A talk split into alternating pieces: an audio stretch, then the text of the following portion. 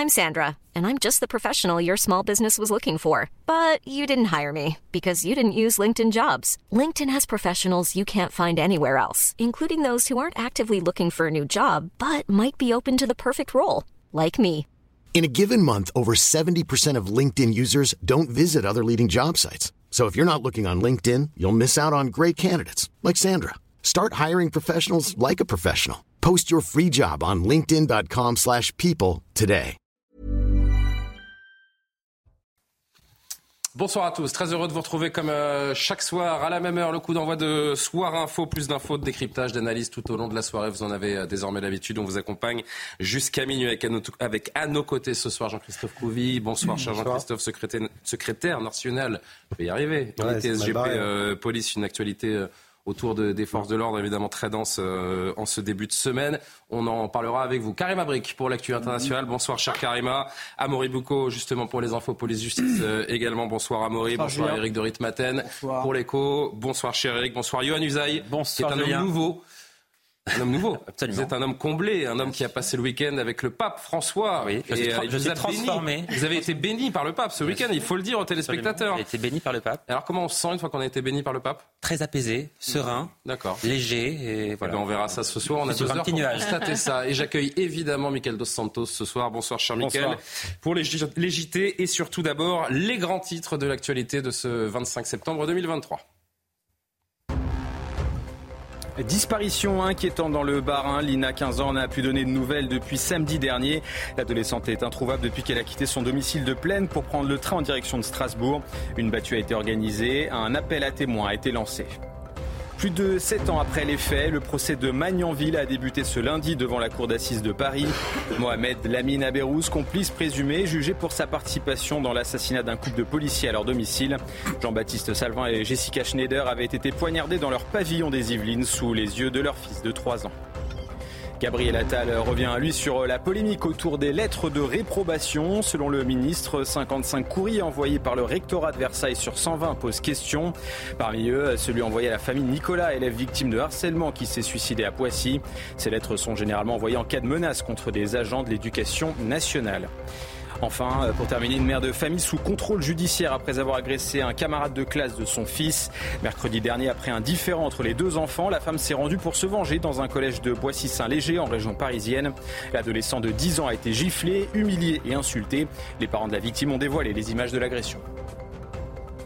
Merci beaucoup, Mickaël. Voilà pour les titres que l'on développera tous ensemble tout au long de la soirée. Le 13 juin 2016, Jean-Baptiste Salvin, 42 ans, commandant adjoint du commissariat des Mureaux, et sa compagne, Jessica Schneider, 36 ans, agent administratif dans un commissariat voisin, sont assassinés, assassinés à leur domicile des Yvelines en présence de leur fils, alors âgé de 3 ans. Pour des raisons euh, évidentes, pour le préserver, cet enfant qui a 11 ans aujourd'hui ne sera pas présent au procès. Il ne déposera pas à la barre face euh, au seul accusé dans le box. L'ancien médecin en chef du RAID se souvient de la soirée du drame et de cet instant précis où ce tout jeune garçon a été euh, extirpé de, l'horreur absolue entre sidération et incompréhension due à son très jeune âge.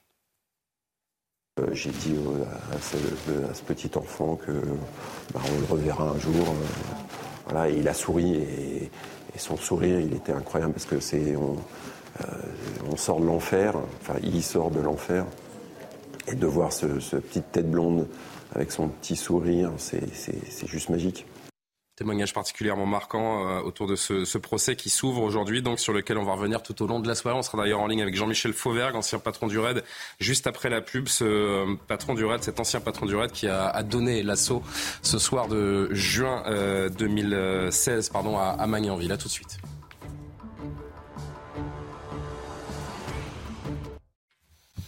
22h09 précisément sur le plateau de Soir Info. Merci de nous rejoindre euh, en direct sur CNews. C'était le 13 juin 2016. Jean-Baptiste Salvin et Jessica Schneider, un couple de policiers, a été assassinés en présence de leur fils de 3 ans par un terroriste se réclamant de Daesh.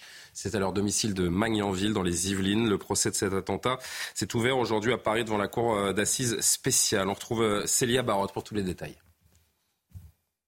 Lors de cette première journée de procès, Mohamed Lamine Abérouz a souhaité adresser toute sa compassion à la famille des victimes. Il a réitéré son innocence dans cet attentat et se dédouane de l'acte commis par son ami euh, de l'époque, Larossi Abala.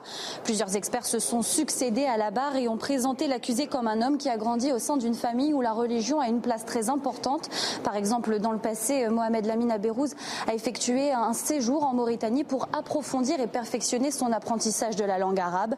Autre prise de parole également euh, très attendu lors de cette première journée de procès. le témoignage de Sarah Hervoué euh, depuis sa cellule. Elle était euh, l'une des promises de la Rossi à Bala, puis de Mohamed Lamina Bérouz. Elle a été condamnée pour avoir tenté de tuer un policier à l'aide d'un couteau en 2016. Prochaine échéance très attendue dans ce procès, l'interrogatoire de personnalité de Mohamed Lamina Bérouz prévu ce mardi pendant deux semaines. Donc la salle d'audience va se replonger dans cette euh, nuit d'horreur, une nuit que vous avez vécue de, très très près. Jean-Michel Fauvergue, merci d'être euh, avec nous, ancien patron du REC, vous, du RAID, pardon, vous témoignez en direct sur euh, CNews. Je dis de très près puisque vous étiez en charge des opérations du RAID ce soir-là. Vous êtes arrivé sur place vers 20h15. Jean-Baptiste Salvin venait tout juste d'être poignardé. Et là, vous avez pris conscience rapidement qu'il s'agissait d'une attaque terroriste. Oui, bonsoir Julien. Oui, effectivement, euh, il n'y avait pas, il y avait pas beaucoup de, il y avait pas beaucoup d'interrogations sur ce sujet-là. Euh, attaque terroriste, mais une attaque un, peu particulière puisque euh, pour la première fois, c'était des, policiers, un couple de policiers dans le cadre de leur, dans leur vie privée, qui avait été pris, qui, avait été pris comme cible. Donc, effectivement, on était dans, dans on était dans une situation euh, euh, particulière vis-à-vis en particulier de, tous nos collègues policiers avec ce grand témoin et, tout le monde avait les, regards braqués sur cette intervention. Vous savez, euh, très vite, lorsque vous intervenez, j'imagine que les souvenirs sont encore très, très vifs dans votre mémoire parce que quand bien même vous avez été chef du RAID pendant, pendant longtemps, il y a des, il y a des événements qu'on n'oublie pas et on peut imaginer que celui-ci en, fait partie. Vous comprenez vite que l'assaillant veut mourir les, armes à la main, puisque c'est un terroriste, que la négociation est impossible. C'est quand vous réalisez que, Jessica Schneider, elle aussi, a été assassinée, que vous décidez de, mener l'assaut? Non, nous ne savions pas que, Jessica euh, avait, été, euh, avait été assassinée. Nous n'avions pas, nous avions encore un espoir euh, qu'elle soit encore vivante. et, l'assaut a été préparé de toute façon, d'une manière générale, à partir de, à, partir de l'affaire Mohamed Merah et, à partir de ce, type d'affaires-là, euh, la négociation est, est, devenue de plus en plus rare avec ces terroristes-là, pour la simple et bonne raison qu'il euh, il est difficile, euh, il est difficile de parler avec eux, il est difficile qu'ils se rendent parce qu'ils veulent mourir les armes à la main. Donc, mmh. l'idée, rapidement, c'est effectivement de, de, mener un assaut rapide, de récupérer le temps pour soi, le temps qu'on qu'on n'a pas sur la négociation de le, récupérer pour, la, pour, le, pour le raid, pour l'unité d'intervention, de manière à, à, pouvoir sauver les otages. C'est ce qu'on a fait euh, sur toutes les interventions, en particulier à, à, Vincennes, où on a sauvé tous les otages. Et, là, c'est ce qu'on a fait de la même manière.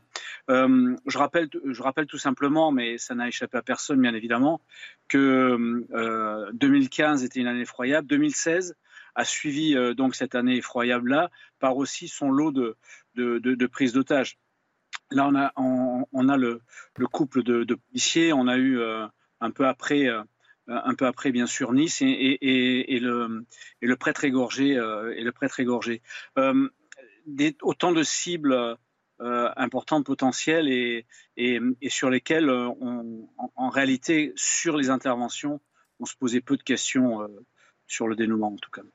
Pour revenir à ce 13 juin 2016, Jean-Michel Fauvergue, une fois que vous avez donné l'assaut, une fois que l'assaillant a été abattu par, euh, par vos équipes du RAID, euh, évidemment, vous avez une grande expérience des, scènes euh, sensibles et, tragiques, mais là, vous avez découvert le, corps de Jessica, vous avez découvert un petit garçon de 3 ans prostré devant cette scène. Comment est-ce qu'on réagit face à cela? Comment est-ce qu'on réagit face à l'innommable? Est-ce que vous avez le souvenir vif, là encore, de votre émotion et de ce que vous avez vu? Oui, ce, sont des scènes, euh, des scènes très dures. Encore une fois, bien, se rendre compte que les, que, les gens du raid qui interviennent, les policiers qui interviennent, le chef que, j'étais à l'époque, euh, ont déjà vécu le drame de, de, de, de, 2015, en particulier de Bataclan, mais d'autres drames aussi de ce type-là.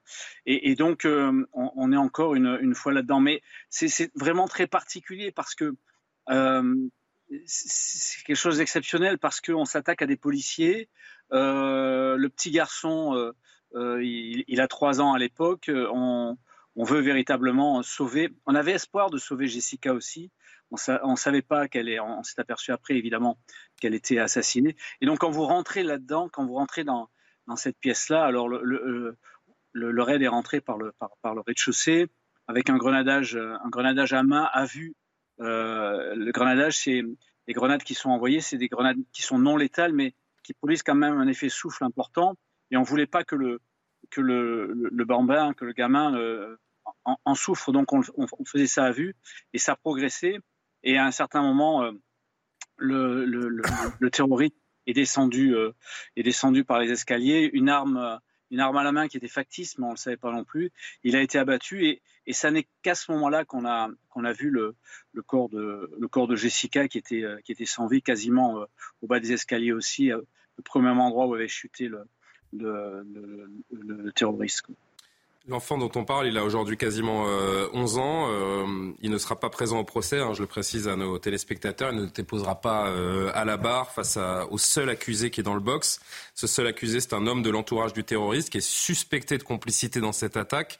C'est quoi le sens de ce procès, selon vous, sachant que l'auteur principal bah, a été abattu justement par le raid? Le sens du procès était... C'est important d'avoir un procès. Pourquoi? Parce que euh, on est dans un pays euh, démocratique, on a des règles. Euh, la justice doit passer, elle doit, faire la, justice et l'enquête hein, qui a été menée sur, de longues années, elle doit passer. Et, c'est quelque chose d'important parce que quand vous savez quand on intervient pour sauver un enfant comme ça, quand on intervient pour sauver des otages victimes de la barbarie de ces radicalisés qui, qui, n'ont aucune qui n'ont aucun sens de, des valeurs, en tout cas que nous nous portons, eh bien, on est là, on est là non seulement pour sauver les otages, euh, mais on est là aussi euh, pour, pour imprimer euh, le fait que on a des règles et on est là, on est là pour les faire respecter. On a des valeurs et, et, c'est nos valeurs aussi que de continuer à ensuite à avoir un procès pénal qui, qui essaiera de faire dans la mesure du possible. Je dis bien dans la mesure du possible, c'est pas toujours facile, qui essaiera de faire la vérité. Et ça, c'est notre honneur de, c'est tout l'honneur de notre système en réalité, de notre système démocratique, avec une justice indépendante. Il vous arrive souvent de, repenser à cette scène, à ce soir du, 13 juin 2016, Jean-Michel Fauvergue? J'ai, euh, comment vous dire ça? J'ai j'ai une photo avec le, le, petit, euh, le petit Mathieu qui a été pris euh, à peu près un, un, an, un an après.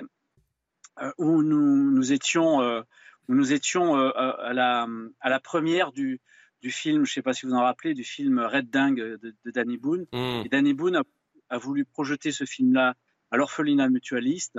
Euh, et les orphelins étaient là, mais ils n'ont pas assisté au film. Mais ils jouaient dans la pièce à côté.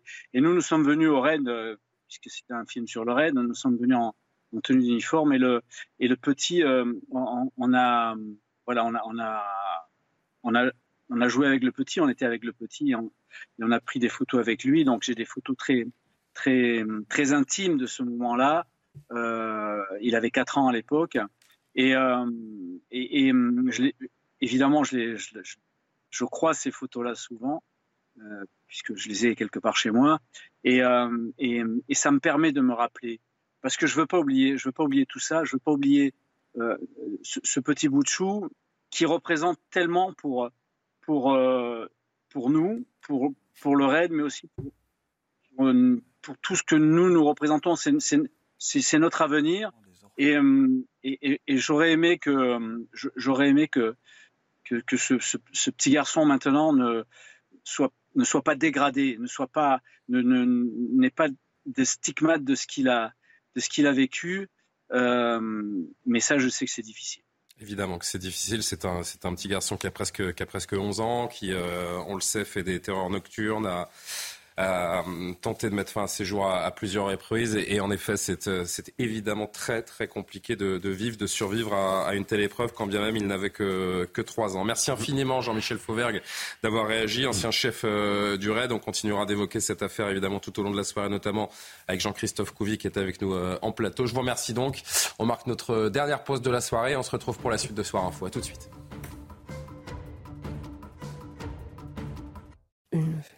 22h26 de retour euh, en direct sur CNews, la suite de Soir Info. Merci de nous rejoindre avant le journal de Michael Dos Santos, Karim Abric à l'honneur pour la chronique internationale sur le plan diplomatique et militaire. Le président Emmanuel Macron l'a confirmé hier soir et ce n'est pas anodin. La France va quitter le Niger. Oui, alors vraiment, hein, est-ce un revirement? 180 degrés parce qu'on tenait bon depuis plusieurs semaines et finalement, ben, il l'a annoncé, oui, tout à fait, euh, hier. Donc, euh, est-ce qu'on peut dire que c'est un autre camouflet pour la France en Afrique?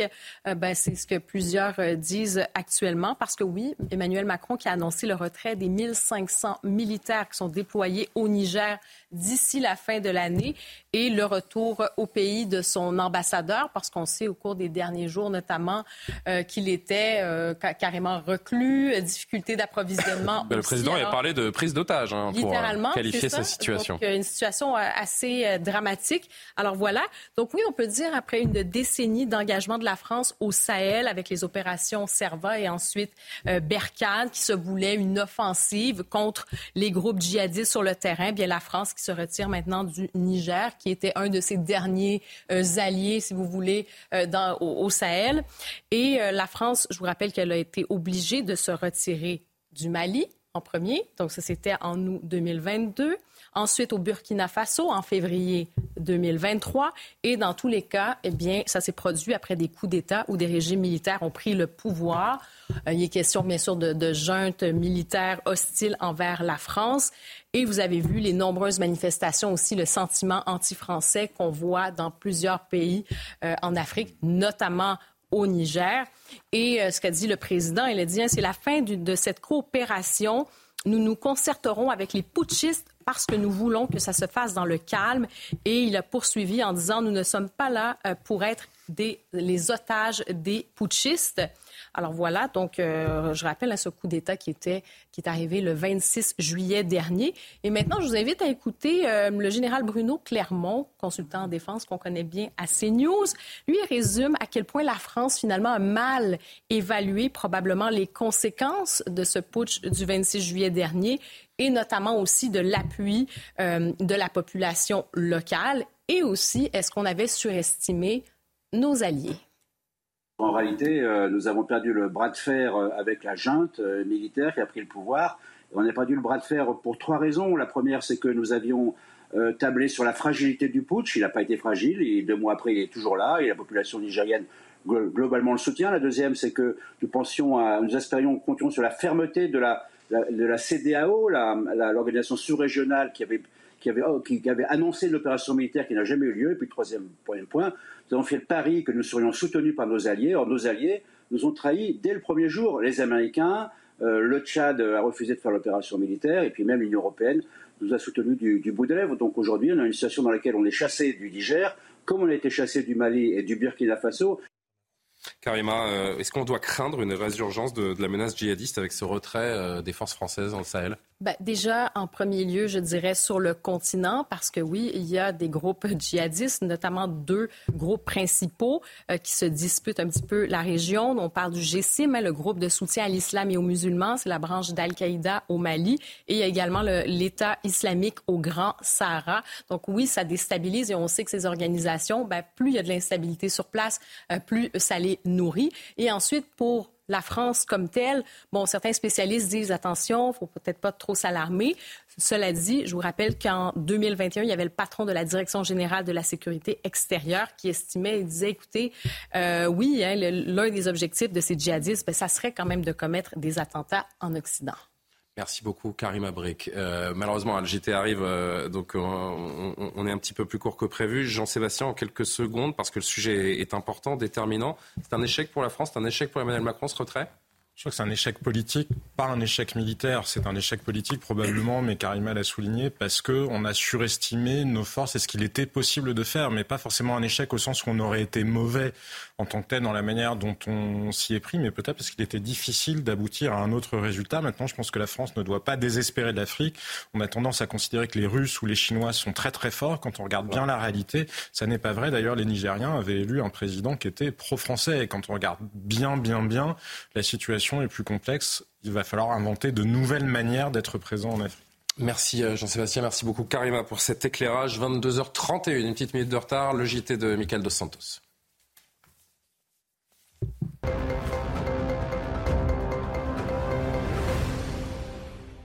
On commence avec cette disparition pour le moins inquiétante. Dans le Barin, Lina, 15 ans, n'a plus donné de nouvelles depuis euh, presque 72 heures. Domiciliée à, Plaine, l'adolescente se rendait à la gare de Saint-Blaise-de-Roche pour euh, prendre le train en direction de Strasbourg. Cet après-midi, euh, lors d'une battue, sa mère a exprimé sa douleur. Écoutez.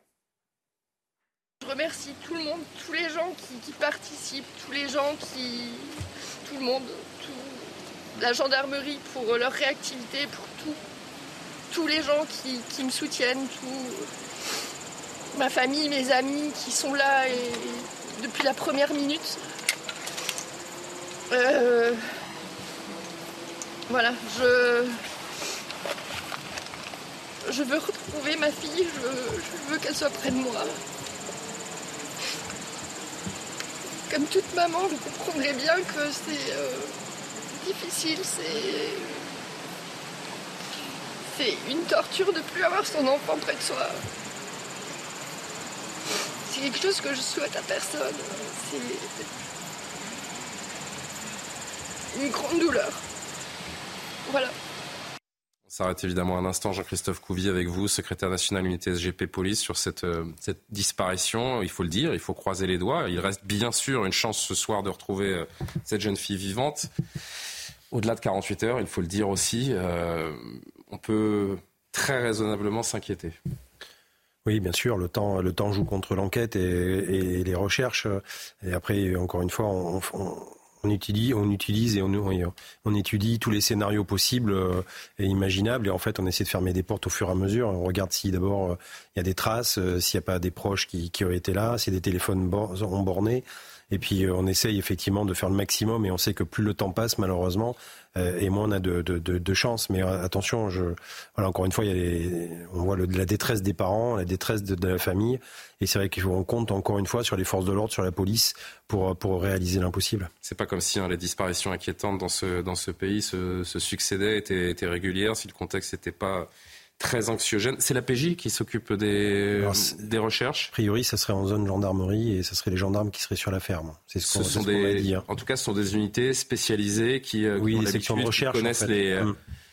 Quelles sont les, les- les différentes méthodes dans un Oui, ils ont, temps ils ont des, des- si vous voulez, des, des, des fiches techniques. En fait, ils savent, ils savent, ils ont le réflexe, des fiches réflexes. Ils savent très bien comment faire.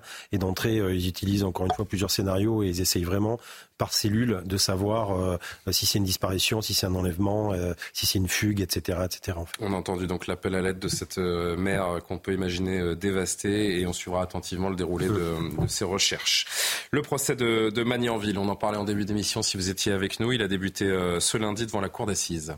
Oui, en juin 2016, souvenez-vous, Jean-Baptiste Salvin et Jessica Schneider ont été poignardés à leur domicile devant leur fils de 3 ans, Mohamed Lamine Abérouz, complice présumé et jugé pour sa participation dans l'assassinat du couple de policiers. Sandra Buisson euh, a eu le privilège de rencontrer les premiers intervenants du raid euh, lors de l'assaut. Euh, Récit de Célia Barotte. Après avoir poignardé Jean-Baptiste Salvin, le terroriste, Larossi Abala se retranche au domicile des policiers.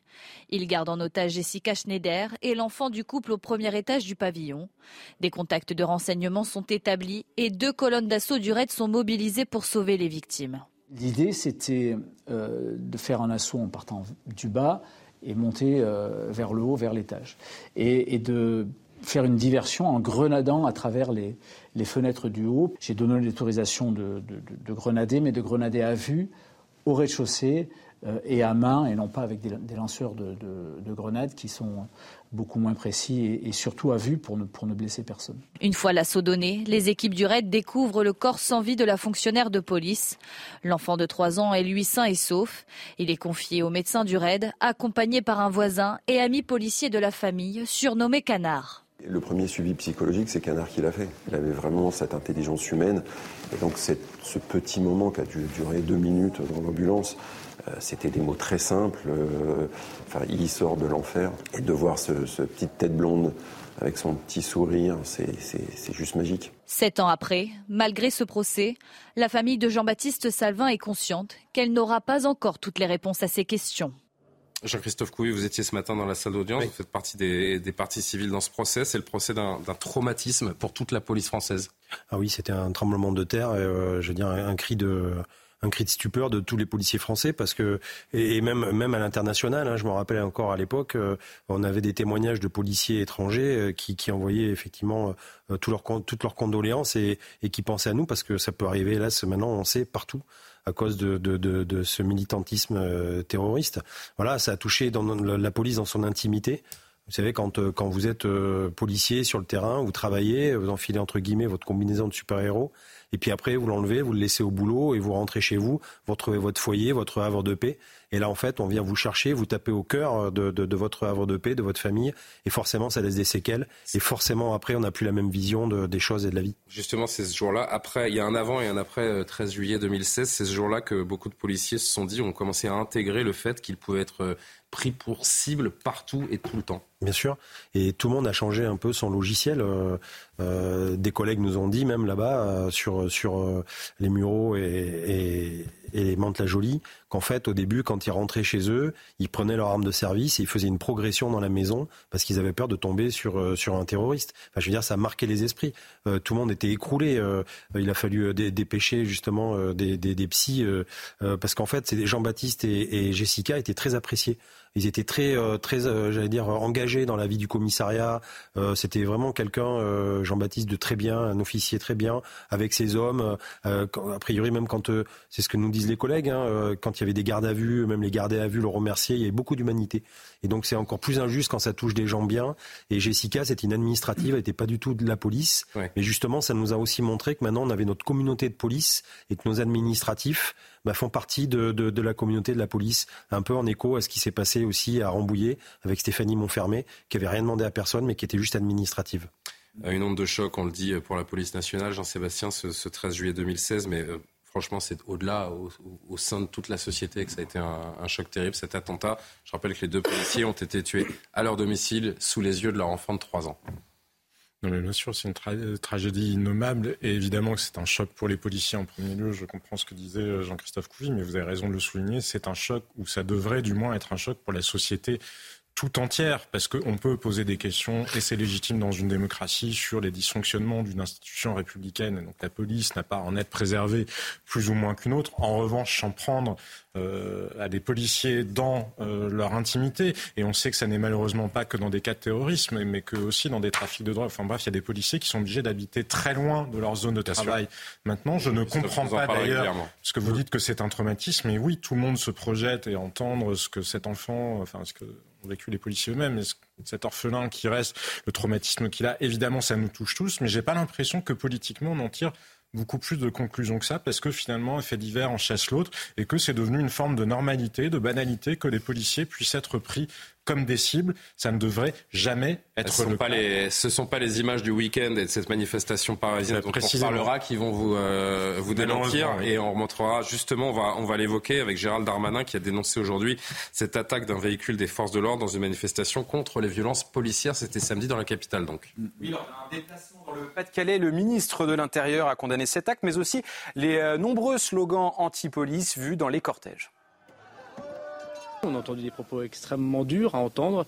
Euh, une balle, un par exemple, c'était sur les pancartes qu'on avait vues, euh, et j'ai évidemment saisi le procureur de la République, des croix gammées qui comparent la police nationale au régime nazi. Évidemment, on ne laissera rien faire de tout cela, et, on, veut dire à quel point ces, manifestations et, ces expressions sont contraires, me semble-t-il, à la dignité euh, des policiers et des gendarmes. Par ailleurs, à Paris, il y a eu des violences inacceptables. qui étaient faites euh, manifestement pour tuer à coups de barre de fer. Euh, de quoi parle-t-on? On parle de gens qui ont poursuivi une voiture de police, qui naît euh, d'interpeller un dealer en marge de la manifestation à coups de barre de fer. Et chacun a vu des images extrêmement violentes quand on a l'honnêteté de regarder toute la scène. On reviendra très longuement sur ces, euh, violences à, Paris contre la police dans, dans la deuxième heure, tous ensemble. D'ici là, on termine ce journal avec Emmanuel Macron qui annonce 700 millions d'euros pour la construction, notamment de RER e métropolitains. L'annonce a été euh, faite ce lundi par le président de la République à l'issue du Conseil de planification écologique à l'Élysée. Au total, 13 projets ont été retenus dans l'Hexagone. On en dira un mot un peu euh, plus tard. Merci beaucoup, Michael Dos Santos, pour ce journal complet. On se retrouve à 23h pour une euh, toute nouvelle édition. Éric de Ritmaten, c'est à vous. Garde à vous sur Ritmaten. On va parler de ce nouveau cadeau du, du gouvernement concernant les carburants. 100 euros pour 12 euh, mois. Eric, qu'est-ce qu'il faut comprendre? C'est trop pour le budget de l'État ou trop peu pour euh, les Français modestes? Bah Écoutez, j'en pense pas du bien de cette ah. mesure. Parce que 100 euros, d'abord, je trouve que c'est vraiment pas grand-chose. J'ai calculé, hein, divisé, c'est sur un an. Mhm. Donc euh, ça fait 8 euros par mois. Alors bon, bien sûr, en plus, ce sont des gens très très modestes qui sont concernés, qui gagnent 4700 euros par an. Euh, ça fait 1314 euros par mois. Donc, vous voyez, 14 700. Oui, 14 700 euros par an et 1314 net par mois. Ça, c'est vraiment le hmm. niveau de référence pour le, revenu fiscal. Donc, pas grand-chose. Euh, d'ailleurs, certains experts ont calculé que c'est comme si on faisait une remise de 20 centimes sur un litre euh, de carburant. Bah, c'est pas si bête alors. Pour ça. C'est toujours ça. là que vous payez l'essence 1,80 au lieu de 2 euros. Oui, mais enfin, comme le pétrole monte et que l'essence va dépasser rapidement euh, les 2 euros, vous voyez, ça sera vite euh, effacé. Très bien. Mais si vous voulez, c'est pas ça qui. Bon, bah, ça, c'est très bien d'aider tout le monde. On peut, on peut, ouvrir les vannes et puis euh, lâcher l'argent comme on veut. Ce qui, ce qui est inquiétant, c'est de voir que l'État va investir 400, enfin, dépenser 430 millions d'euros, un demi-milliard quand même, vous voyez, pour, pour ça. Euh, pour quelque chose qui n'aura aucun effet, parce que je pense qu'en eux-mêmes, les Français doivent se dire franchement 100 euros, euh, c'est pas beaucoup, et qu'en plus, vous savez que le budget est en préparation actuellement, et qu'il y aura sûrement d'ailleurs un retocage hein, du, euh, du, budget, qu'il y aura le 49.3 qui passera. Enfin, moi, je me dis vraiment que... que... C'est bien, vous êtes optimiste. Non, non mais si vous voulez... Quand, Réaliste. Quand va-t-on serrer les vis? Je sais pas, ça fait au moins 5 ans qu'on entend dire il faut maintenant, enfin depuis le Covid, on va, on va arrêter de dépenser comme ça à tout va. On pensait d'ailleurs que les cadeaux et les chèques étaient finis, puisqu'Elisabeth Borne a dit la semaine dernière qu'il était hors de question de faire encore un nouveau chèque. Donc, vous voyez. Pour vous, 100 euros ou rien, c'est la même chose, en fait. C'est 100 euros ou rien, c'était la même chose. Enfin, c'est pas ce qu'il fallait faire. Euh, parce que si vous voulez. Quand vous parlez à, des, euh, à des gens, donc à Pierre Gattaz par exemple, qui va sortir bientôt un livre, je lui ai posé la question, c'est l'ancien président du BDF, il, est, il a une grosse entreprise de, de composants électroniques, et il a raison, il me dit le problème de la France, c'est la fiscalité. C'est le pays où on paye le plus d'impôts, euh, des cotisations sociales, la CSG, des taxes en tout genre, l'impôt sur le revenu pour 40% des Français, euh, la TVA sur le carburant et une TVA d'ailleurs sur la TICPE qui est la taxe sur les produits énergétiques, des droits de succession. c'est vraiment, il n'y a pas un pays qui paye autant d'impôts.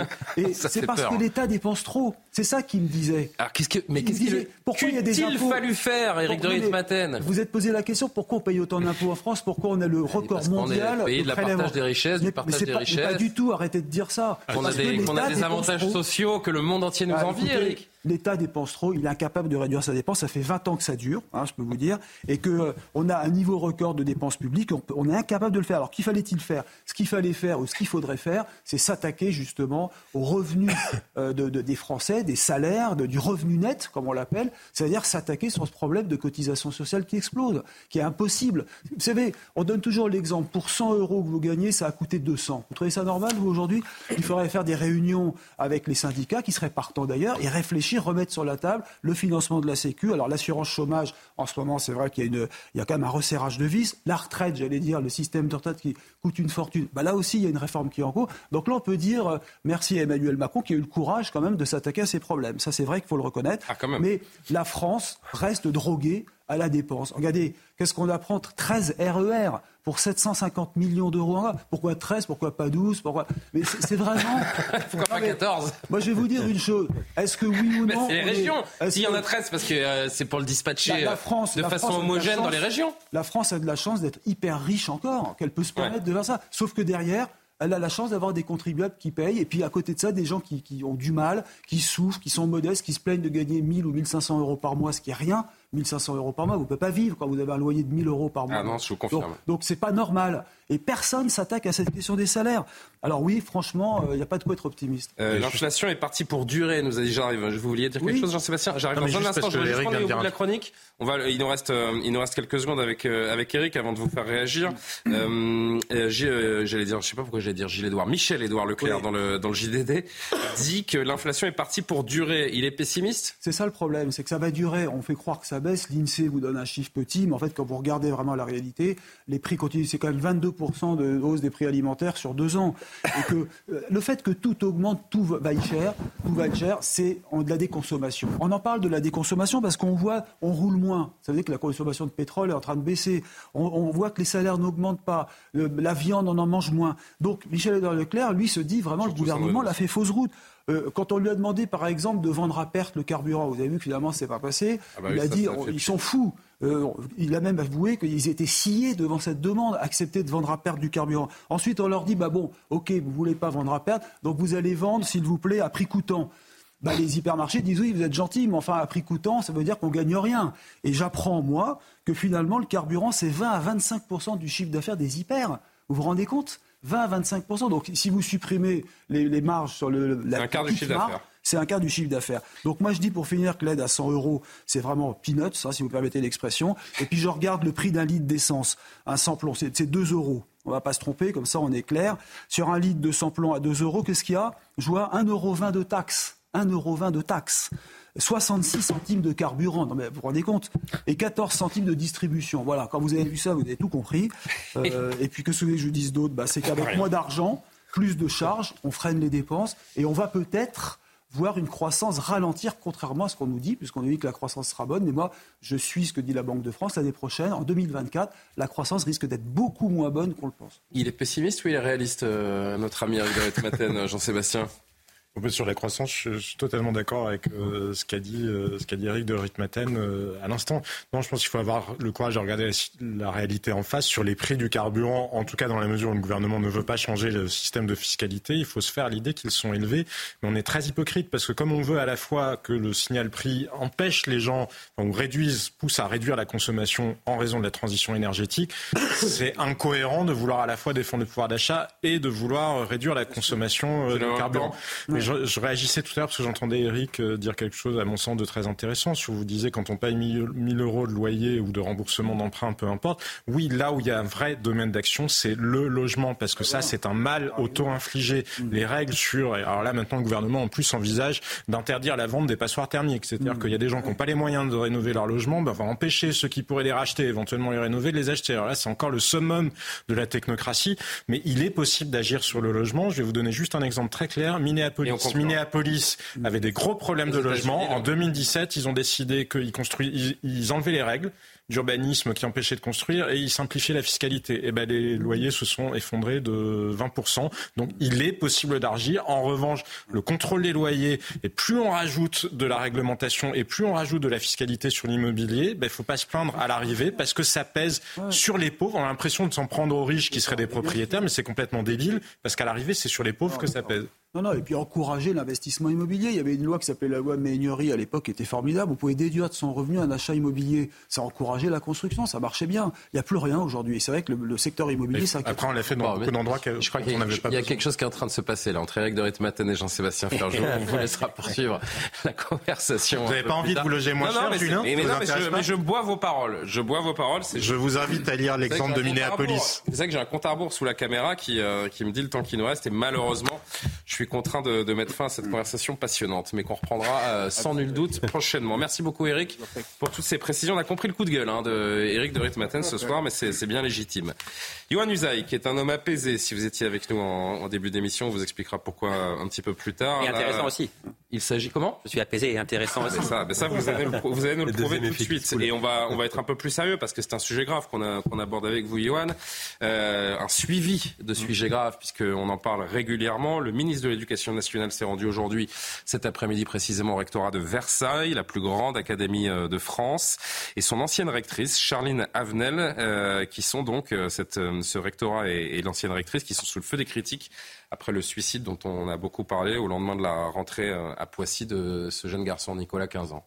Oui, parce que les parents de cet adolescent avaient alerté l'établissement en leur disant que leur fils était justement victime de harcèlement. Et la seule réponse qu'ils avaient alors reçue était un, courrier du rectorat les accusant de ne pas avoir, je cite, une attitude constructive et respectueuse. Un courrier qualifié de honte par Gabriel Attal. Le problème, c'est que le rectorat de Versailles aurait envoyé, lors de la dernière année scolaire, 120 lettres de ce type à des parents qui avaient dénoncé le harcèlement de leurs enfants. On écoute Gabriel Attal.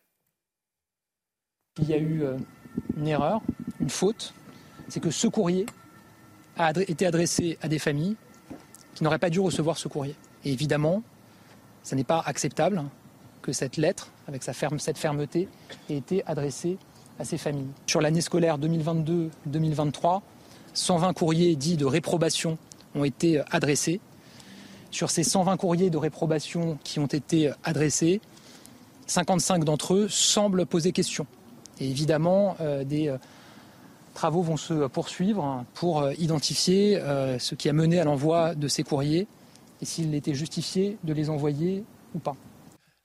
Alors, vous l'avez entendu, sur ces 120 courriers, 55 posent problème selon Gabriel Attal. Qu'est-ce que ça prouve? Eh bien, cela prouve que jusqu'à présent, le harcèlement n'était pas pris au sérieux par beaucoup de professionnels de l'éducation euh, nationale. Il aura fallu dingue, hein. la volonté politique d'un ministre pour que les choses euh, changent. C'est la preuve que quand on veut, euh, on peut. Il était temps, Julien, puisqu'on estime qu'en France, un élève sur dix est harcelé. Oui, parce que le ministre a déjà fait beaucoup d'annonces. La lutte contre le harcèlement, c'est la priorité absolue de la rentrée. Oui, il a promis d'ailleurs et demandé un électrochoc à tous les niveaux contre le harcèlement scolaire. D'ailleurs, le gouvernement revendique d'avoir envoyé un, message très fort aux harceleurs. Je vous rappelle que l'arrestation lundi dernier en plein cours d'un collégien soupçonné de, harcèlement à, Alfortville, justement, eh bien ce- cette arrestation en plein cours témoigne de ces signaux forts envoyés par le gouvernement. Gabriel Attal qui a annoncé le lancement d'un audit, puisqu'on parlait de, ce rectorat de Versailles, un audit sur la gestion des cas de harcèlement au cours de la dernière année scolaire dans chaque académie. Et puis lors d'une visite à, Copenhague au Danemark, pays qui fait euh, figure de, modèle dans, la lutte contre le, le harcèlement, Gabriel Attal a dit vouloir que la confiscation du téléphone portable de l'enfant auteur de cyber, de cyberharcèlement soit systématique. Et puis il a aussi mis en avant la possibilité d'interdire l'accès aux réseaux sociaux de certains mineurs qui seraient mis en cause. Merci beaucoup, euh, Johan. Et euh, ce plan, on en reparlera, hein, puisque la Première ministre le dévoilera euh, cette semaine, mercredi Alors on en reparlera probablement demain soir. On en reparlera demain sera soir. dévoilé mercredi et qu'on aura les grandes pistes. Merci beaucoup encore une fois pour toutes ces précisions. Jean-Sébastien Ferjou, moi ce qui, ce, qui, ce qui nous choque tous, ce qui nous frappe dans un premier temps, c'est ce chiffre. Hein. 55 courriers posent problème sur 120 selon euh, Gabriel Attal. Donc ce qu'on comprend... Pour l'Académie de Versailles. Pour la, pour la seule Académie de Versailles, vous faites bien de le, de le préciser, qui est quand même la plus grande académie de, de France. Ce qu'on comprend bien, c'est que ce courrier qui a été dévoilé dans la presse autour de l'affaire de, ce jeune Nicolas n'est pas, un cas n'est pas un cas isolé, ce n'est pas une erreur de l'administration, c'est l'air d'être plus une erreur administrative, j'ai envie de prendre un mot à la mode ces derniers temps, systémique. Oui, c'est le mot qui me fait rire, pas la réalité. Bien sûr. Euh, oui, mais je pense qu'il faut aller au bout des choses. Et Gabriel Attal, et je suis entièrement d'accord avec ce que disait Yohann Usa, il a le courage de se saisir de dossiers-là. Et ça montre d'ailleurs que quand on veut, malgré tout, on peut. Et que le ministère de l'Éducation nationale, qui est souvent considéré comme un ministère euh, piégé, en réalité est un des ministères où on peut agir, parce qu'il y a beaucoup d'autres ministères vous êtes très, très encadré par les contraintes internationales, européennes, etc. Pour l'éducation, on peut agir en France, ici, aujourd'hui, quand on le veut. Mais il faut aussi aller au bout de la logique, parce que pourquoi ces courriers étaient-ils envoyés C'était aussi parce que l'administration cherche à se protéger. Parce que dans un certain nombre de cas, quand les Parce que l'administration engagent- a pris le pas sur l'humain dans notre pays. Oui, mais pour aller au bout de, du... Parce que c'est souvent... il y a de plus en plus, il y a une judiciarisation de la société, donc des chefs d'établissement ou des établissements ou des professeurs qui ont pu être mis en cause dans des procédures pénales. Ils demandent la protection fonctionnelle de l'administration, et donc l'administration avait tendance à répondre de cette manière-là. Ce que je veux vous dire par là, c'est que bien sûr, Gabriel Attal a mais dix mille fois raison de mettre au clair cette affaire-là et de faire comprendre au rectorat et à toutes les équipes de l'éducation nationale que ce ne sont plus des comportements acceptables, mais il faut aussi qu'ils soutiennent les personnels parce que quand on demande la protection fonctionnelle, mais pas qu'ils les soutiennent face aux parents en soi, qu'ils les soutiennent parfois parce que l'administration a tendance à se laver les mains. C'est-à-dire que quand il y a un problème, il faut que l'administration s'y confronte et qu'on ne laisse pas les individus pris séparément les éléments les uns des autres se débrouiller. Parce que là, ils avaient trouvé un moyen de les protéger, c'est juste la protection fonctionnelle et on menace les parents, ce qui est encore une fois parfaitement indigne. Mais il faut aussi entendre l'autre versant parce que sinon on n'y arrivera pas. On a le sentiment quand même d'une sorte de, pas de vague assez généralisée, euh, du moins dans cette académie de, Versailles. Je voudrais vous montrer une séquence qui a été aperçue de nombreuses fois sur les réseaux sociaux euh, ces, derniers jours. Vous l'avez peut-être déjà vu, ou alors vous allez la découvrir, une vidéo qui a fait beaucoup réagir. Et je vous expliquerai dans un instant pourquoi, dans ce contexte, je souhaite vous la diffuser. C'est une mère qui insulte et qui agresse même un, élève, un jeune garçon, euh, car il a ou aurait harcelé son enfant. Regardez ça, ça s'est passé en région parisienne ce week-end.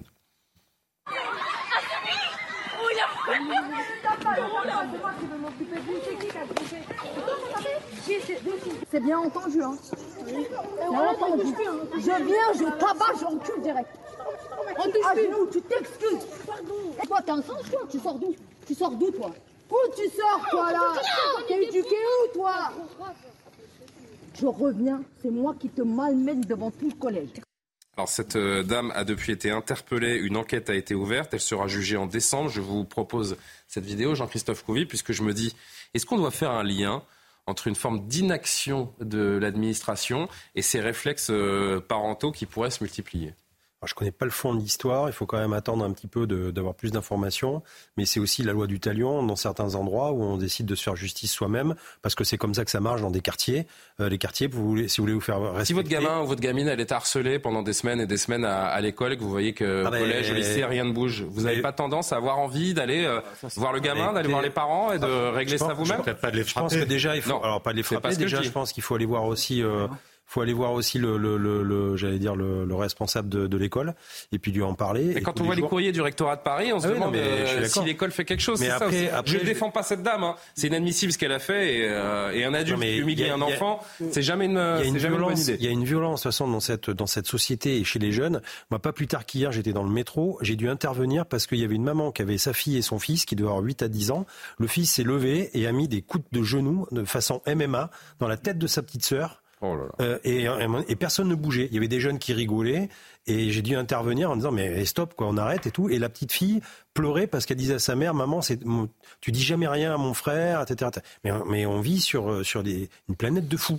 C'est des planètes de fous. Oui, Amaury, vous vouliez euh, dire un mot Non, mais justement, pour euh, rebondir sur ce que dit Jean-Christophe Couvi, je pense que là, l'éducation des parents, on voit qu'elle est très importante. Là, d'ailleurs, la mère. L'éducation des parents eux-mêmes ou des parents qui donnent à leurs enfants C'est lié, forcément. Si vous avez mal éduqué, si vous êtes mal éduqué, eh ben vous éduquez mal vos enfants. Là, on le voit, la mère est presque plus violente que son fils. Et d'ailleurs, le fils le fils est considéré comme une victime dans cette affaire, puisque sa mère l'a incité, qui est sa responsable légale, l'a incité à frapper quelqu'un. Donc ça, c'est répréhensible pénalement. La deuxième chose, c'est bien sûr que je pense que euh, les, le système. D'où l'importance du sursaut du ministère, parce que c'est des cas comme cela, on va, on va voir se multiplier. Hein. Et dans les émeutes, c'était pareil. Vous aviez quand même des jeunes qui se baladaient dehors, à aller euh, piller ou casser des magasins. On ne sait pas ce que les parents faisaient pour les empêcher de faire ça. Et alors, juste pour finir, il faut que là, si vous voulez, le système scolaire réagisse très rapidement. Euh, parce que justement, si on n'a pas de réponse euh, de la justice ou du système scolaire, eh ben, les parents vont vouloir se faire justice eux-mêmes. Et puis là, on voit par exemple que cette euh, femme, elle devait d'abord, le parquet avait demandé à ce qu'elle soit jugée en comparation immédiate aujourd'hui et placée en détention provisoire. Finalement, ce n'est pas le cas. Elle ne jugeait qu'en décembre. Et là, je pense qu'il y a encore un problème de lenteur de la justice. Il faut aller jusqu'à la détention provisoire pour, pour cette dame? Oui, c'est. Alors après, c'était la garde à vue. Hein? Pour la dame qui a giflé? Ouais. Bah, pourquoi, franchement alors, il y, a aussi un, non mais la, détention provisoire, c'est encadré. Hein. il y, a des points de vue qui s'opposent sur le plateau. C'est encadré. Euh. Non, non, mais attention, là, je pense qu'il ne faut pas... Mais pas pour une gifle. À un moment donné, quand vous. J'ai pas souvenir que François Bayrou a fait de la détention provisoire quand il a pas juste un gamin Elle n'a pas juste giflé, elle a incité son fils à frapper et elle l'a incité euh, violemment avec euh, justement son fils qui ne voulait pas et donc elle était quand même dans une démarche. On peut pas se faire justice soi-même. Enfin, ça reste elle un principe fondamental. À genoux. Oui, oui. Elle l'a humilié. Elle a totalement humilié ce gamin. Oui. Non, non. On voit que la séquence, on, a tout faux ici. C'est-à-dire que euh, si jamais on laisse les parents euh, décider de se faire justice et aussi justice pour leurs enfants, c'est quoi la prochaine étape? Je veux dire, on s'agenouille, on les frappe. C'est insensé. Donc non. Euh, cela dit, je pense qu'il faut quand même départager la chose. Euh, non, on ne frappe pas des enfants, on ne commence pas à se faire justice. Cela dit, sur la réponse de l'administration en tant que telle, je pense que oui, on a vu notamment avec ces fameux courriers, que c'était la bureaucratie au service de la bureaucratie, qui est au service de l'administration.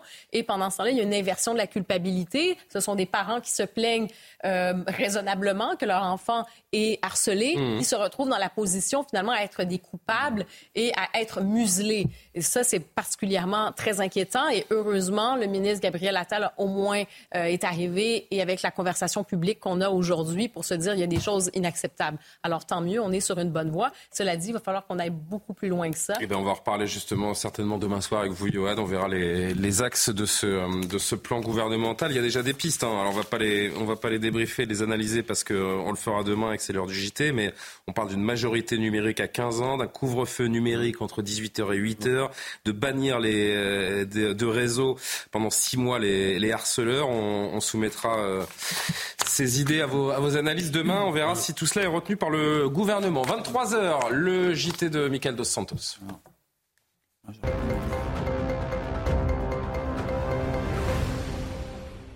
Ce journal avec cette disparition très inquiétante dans le bar, hein, Michael Lina, 15 ans, n'a plus donné de nouvelles depuis presque 72 heures maintenant. Domiciliée à, Plaine, l'adolescente se rendait à la gare de Saint-Blaise de Roche pour prendre le train en direction de Strasbourg. Cet après-midi, lors d'une battue, sa mère a exprimé sa douleur. Écoutez.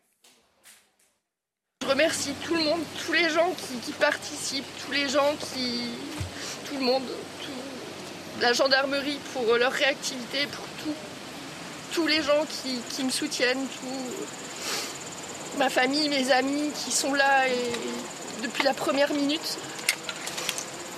Euh, voilà, je. Je veux retrouver ma fille, je veux qu'elle soit près de moi. Comme toute maman, vous comprendrez bien que c'est euh, difficile, c'est. C'est une torture de plus avoir son enfant près de soi. C'est quelque chose que je souhaite à personne. C'est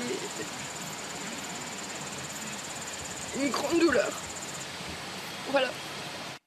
Une grande douleur qu'on ne peut pas partager. C'est impossible de se mettre à la place de cette maman. On peut se dire simplement qu'il faut croiser les doigts, que la formule consacrée est, est réelle. Et il reste une chance de retrouver cette jeune fille vi- vivante, quand bien même, c'est vrai, Jean-Christophe Couvi, que passé 48 heures, on peut euh, s'inquiéter. Oui, on peut s'inquiéter. Effectivement, le temps, euh, voilà, le, quand plus le temps passe et plus c'est compliqué pour l'enquête, plus c'est compliqué. Mais en même temps, il y a, il y a quelques mois de ça, il y a, il y a une, fille, une jeune fille qui avait disparu. Et en fait, elle avait fugué euh, tout simplement. Elle avait rien dit et elle était partie avec un amoureux et elle avait même trouvé bizarre qu'on la recherche. Donc, euh, j'espère que ça se terminera comme ça, que c'est une fugue. Pour l'instant, il n'y a pas d'éléments rendus publics de l'enquête non, qui laissent mais- penser mais non, parce que... que, euh, parce que vous pouvez pas, parce que justement, euh, quand vous êtes enquêteur, vous partez sur plusieurs scénarios et juste sur plusieurs pistes en fait. Et donc vous mettez une cellule sur une piste, c'est l'enlèvement, euh, l'autre c'est la fugue, euh, et etc. Et donc et, et vous, vous essayez de, de gratter tout ce que vous pouvez. C'est les premières auditions, les témoignages, essayer de récupérer des bandes vidéo si on peut, de voir s'il y a des automobilistes qui sont passés par là. Voilà, euh, enquête de voisinage. En fait, c'est ce un, un un travail de travail fourmi, hein. de fourmi très minutieux. Et là encore une fois, on voit qu'il y a des battues, euh, il y a des, des- parce que c'est très boisé.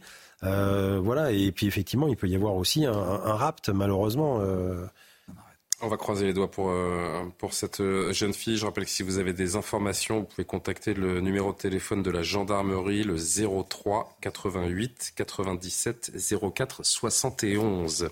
Le procès de Magnanville a débuté euh, aujourd'hui devant la cour d'assises, Michael. Mohamed Lamine Aberouz, complice euh, présumé, est jugé pour euh, sa participation dans l'assassinat d'un couple de policiers. En juin 2016, Jean-Baptiste Salvin et Jessica Schneider ont été poignardés à leur domicile sous les yeux de leur enfant de 3 ans. Les avocats des deux parties se sont exprimés ce matin lors de cette première journée d'audience. Je propose de les écouter. Il y a donc un enjeu symbolique très fort avec euh, euh, ce procès de l'assassinat de policiers chez eux et euh, un enjeu judiciaire extrêmement fort également puisque nous avons un, accusé qui est un islamiste notoire, avéré, déjà condamné dans un dossier de terrorisme islamiste qui vient plaider contre le dossier un acquittement dont je ferai tout pour qu'il ne l'ait pas. C'est le coupable idéal parce qu'il a déjà été condamné dans une affaire de terrorisme, parce que euh, il n'a jamais fait mystère de sa pratique religieuse et par conséquent il remplit remplit un peu toutes les cases qui pourraient conduire à une condamnation. Sauf qu'en fait, la justice, c'est pas ça.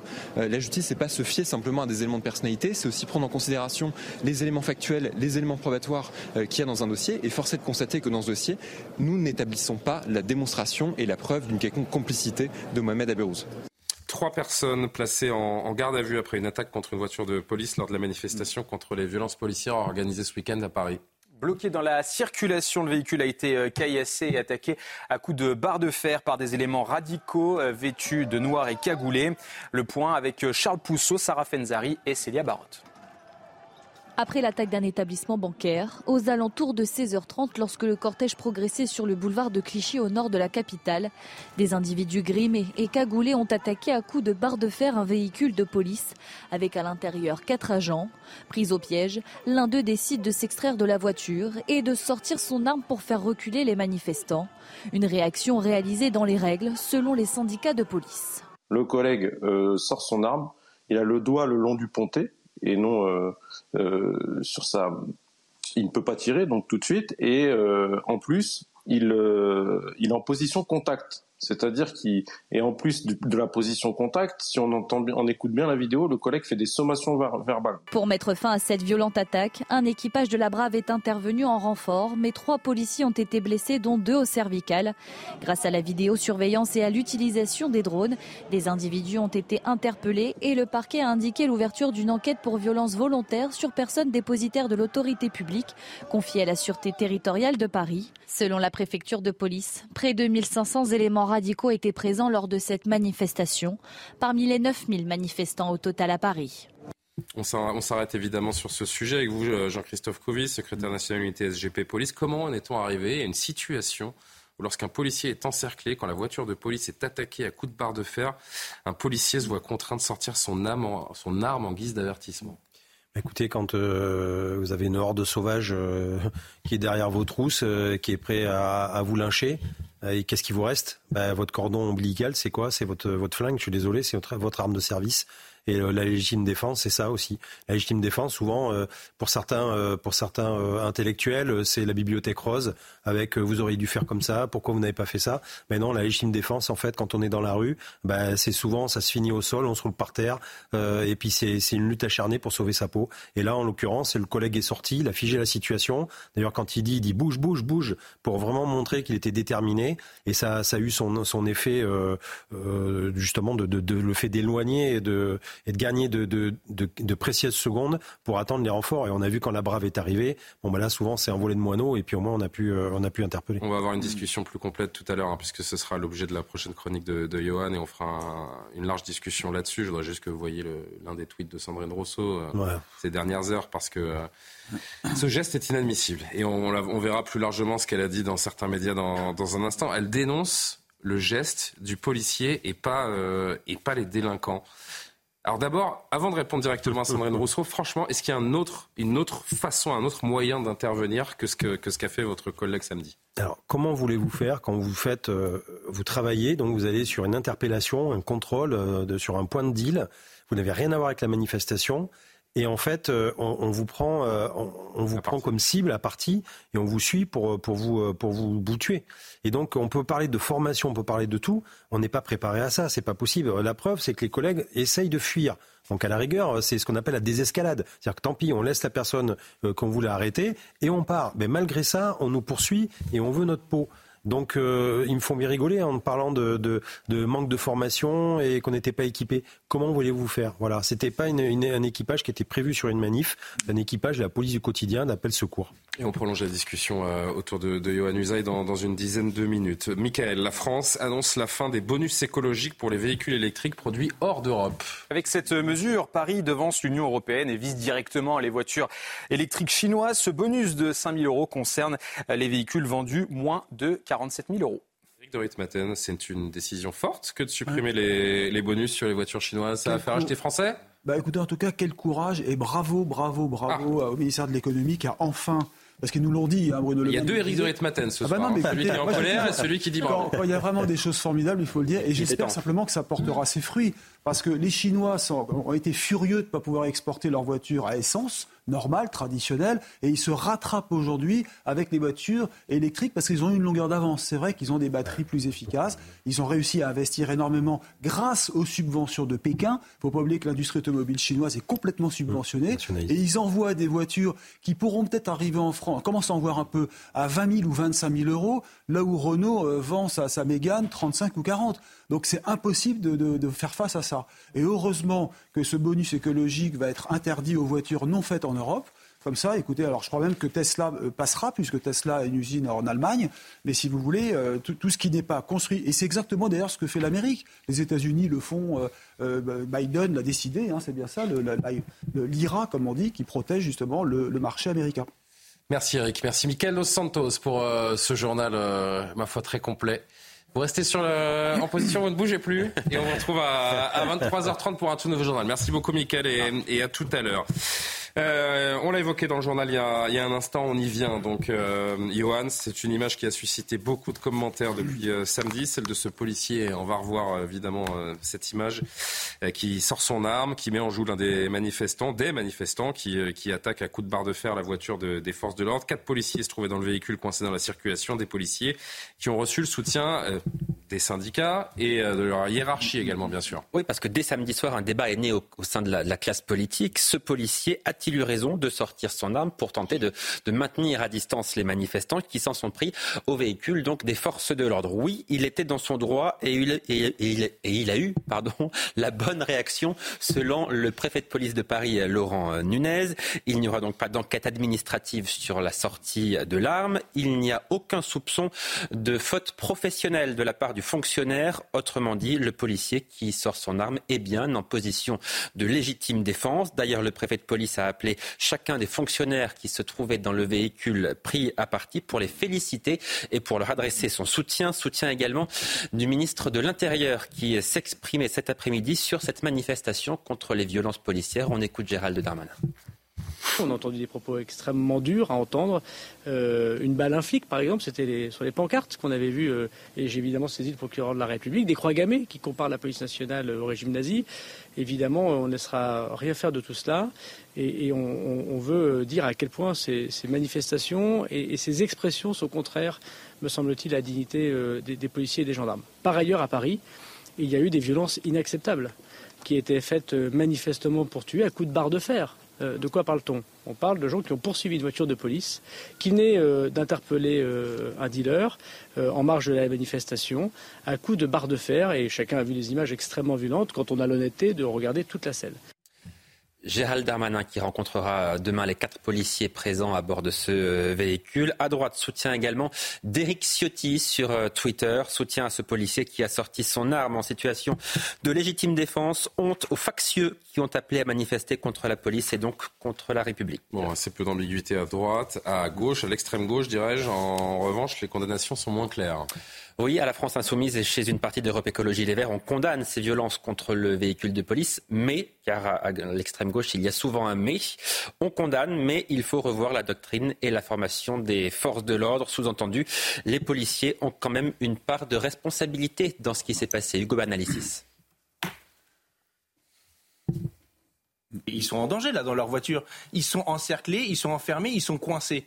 Et on voit comment, dès le départ, ils sont là en train d'intervenir dans la manifestation alors qu'ils n'ont aucun rapport avec la manifestation. Et là, on en revient aux techniques d'encadrement d'une manifestation. Je ne parle pas de l'encadrement militant euh, qui, euh, qui, est assuré sur nos propres cortèges, mais ces gens-là ne sont pas dans le cortège euh, de manière classique, comme vous le savez, mais aussi la présence policière en manifestation. Dans bien des cas, la présence policière, la manière dont elle est positionnée, va augmenter le niveau de tension ou au contraire, abaisser le niveau de tension. Je ne sais pas ce que font ces policiers-là. À ce moment-là, ils se mettent aussi en danger. Alors, il faut revenir sur la phrase prononcée par Hugo Analysis quand même. Dans certains cas, la présence policière dans les manifestations et la manière dont elles sont positionnées va augmenter le niveau de tension. En étant présent à cet endroit, à ce moment-là, les policiers se mettent aussi en danger. Ça revient à dire en fait que s'il n'y avait pas de policiers au mauvais endroit dans les manifestations, eh bien, ils ne seraient pas agressés. Logique. Pardon de vous couper, Johan, mais je vous étiez d'ailleurs tout à l'heure sur le plateau de Punchline mm. où Linda Keba, votre collègue, était présente. Elle a fait une analogie qui est juste parfaite pour euh, parler de, des propos d'Hugo Bernalicis. Il a dit, bah, c'est donc c'est c'est comme une jeune fille qui met une jupe. C'est de, sa faute si elle s'est fait violer parce qu'elle avait mis une, parce qu'elle avait mis une jupe. Et ben eux, c'est de leur faute. Ils n'avaient qu'à pas être là au mauvais endroit au mauvais moment. C'est terrible.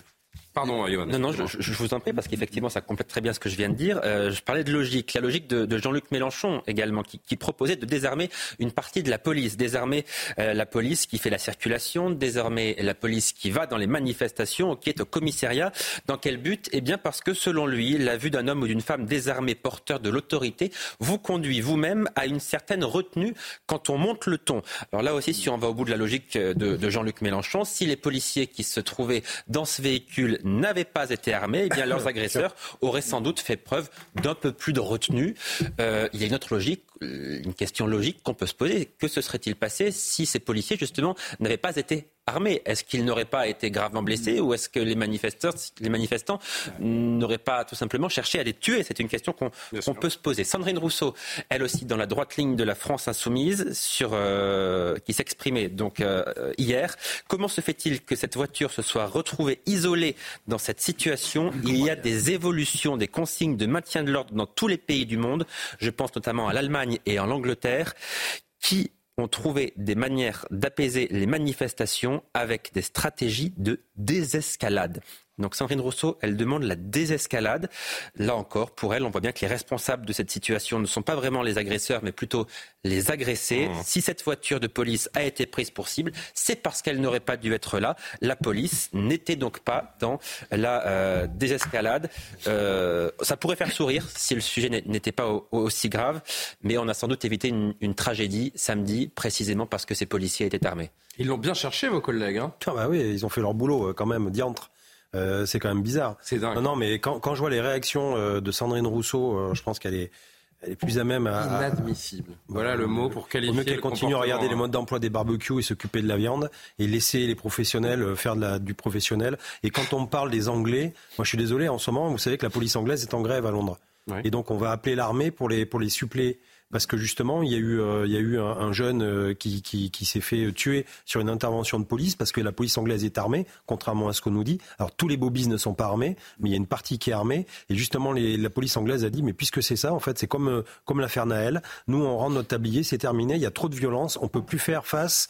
Et donc maintenant, vous vous envoyez l'armée. Christophe, mais c'est, ce que je veux dire, c'est que ces hommes, là, ces abrutis cagoulés avec des barres de fer, ils iraient jusqu'à tuer du flic.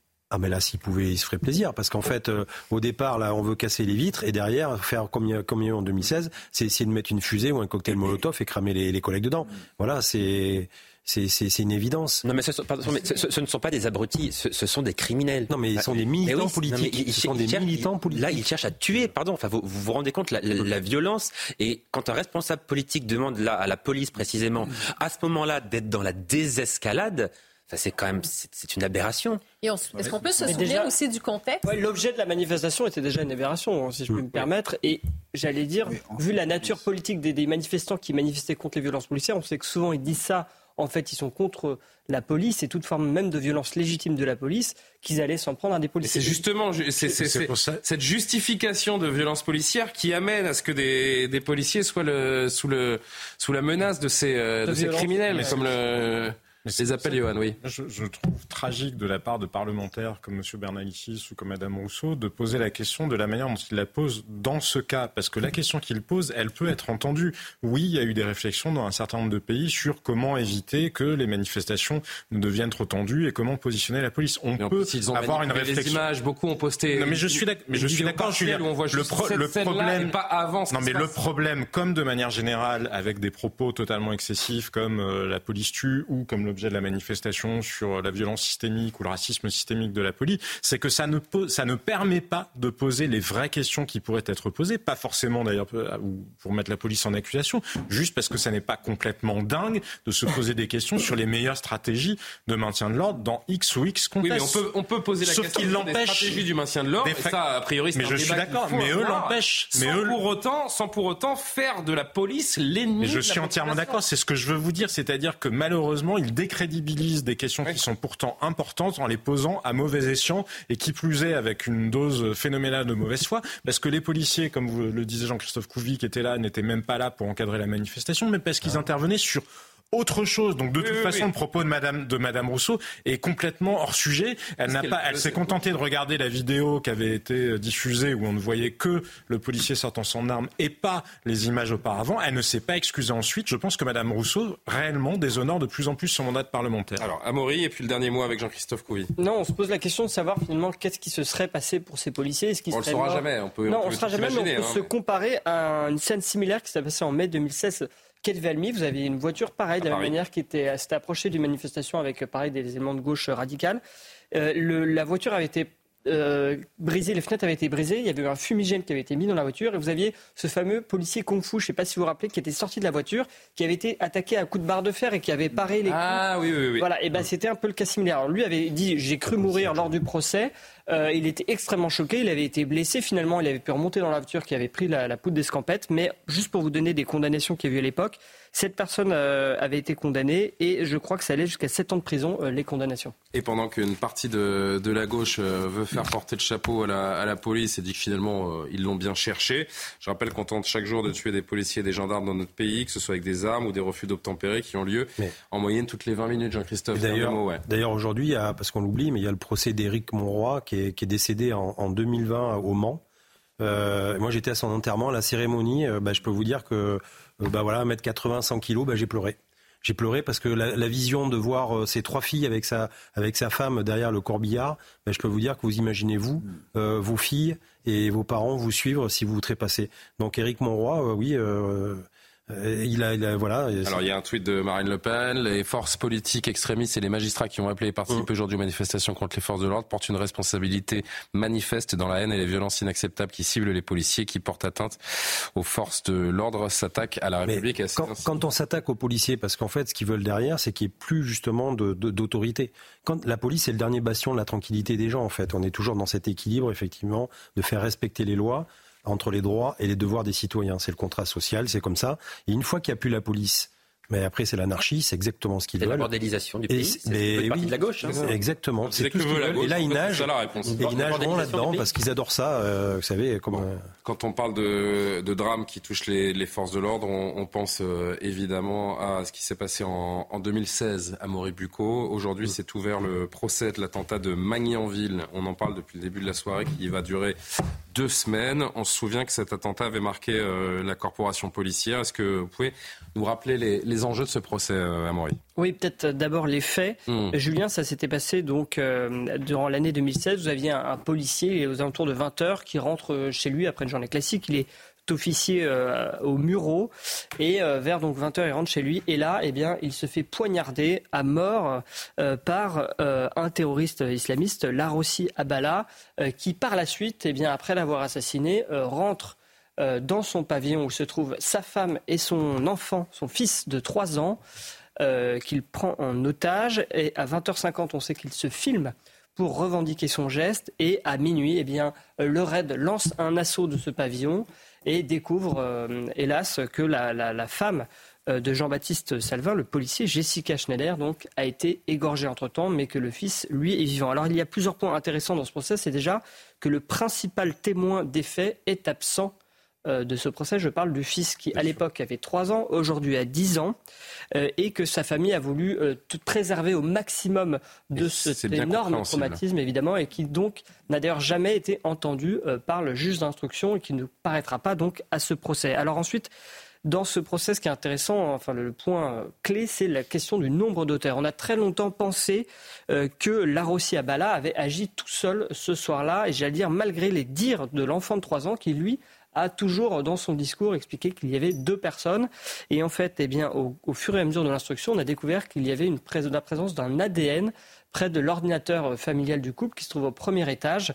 Euh, cet ADN qui correspond à celui de Mohamed Lamine Aberouz, déjà connu pour des faits de terrorisme, qui était un proche de Larossi à Bala et qui donc pourrait avoir été présent euh, cette nuit-là, mais avoir quitté les lieux avant euh, l'arrivée du raid. Alors, au-delà des faits que je viens de vous décrire, eh bien, euh, ce procès a effectivement marqué la police nationale euh, dans son ensemble. Et je vous propose d'ailleurs d'écouter Maître Louis Caillé, qui est justement avocat de la famille de Jessica Schneider et qui parle très bien de ce traumatisme euh, qu'a vécu la police avec cette affaire. Écoutez-le. Tous les policiers de France vous diront qu'ils connaissent par cœur le visage de Jessica Schneider et Jean-Baptiste Salvin, assassiné le 13 juin 2016 à Magnanville. Magnanville a véritablement été un séisme et un tsunami incomparable pour l'institution policière.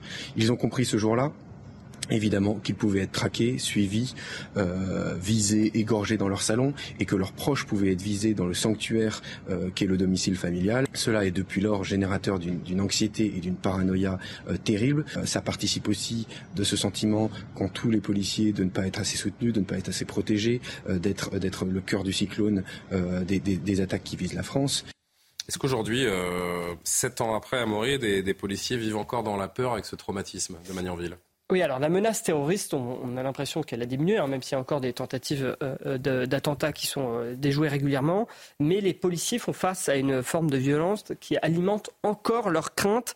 Euh, certains voyous n'hésitent pas à les menacer personnellement, à menacer leur famille, leur domicile. C'était arrivé en décembre dernier à Châtenay-Malabry.